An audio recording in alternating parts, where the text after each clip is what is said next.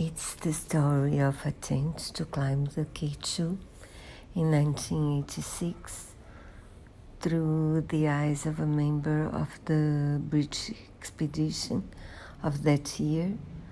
But the author also talks about many other teams who were there trying to climb the mountain.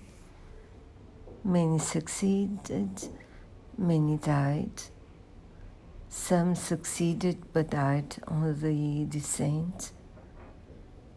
It's a moving book and uh, I enjoyed it.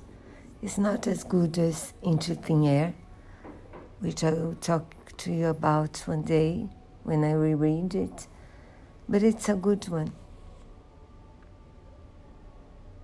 Very sad though, because it was a disastrous year in K2 as well.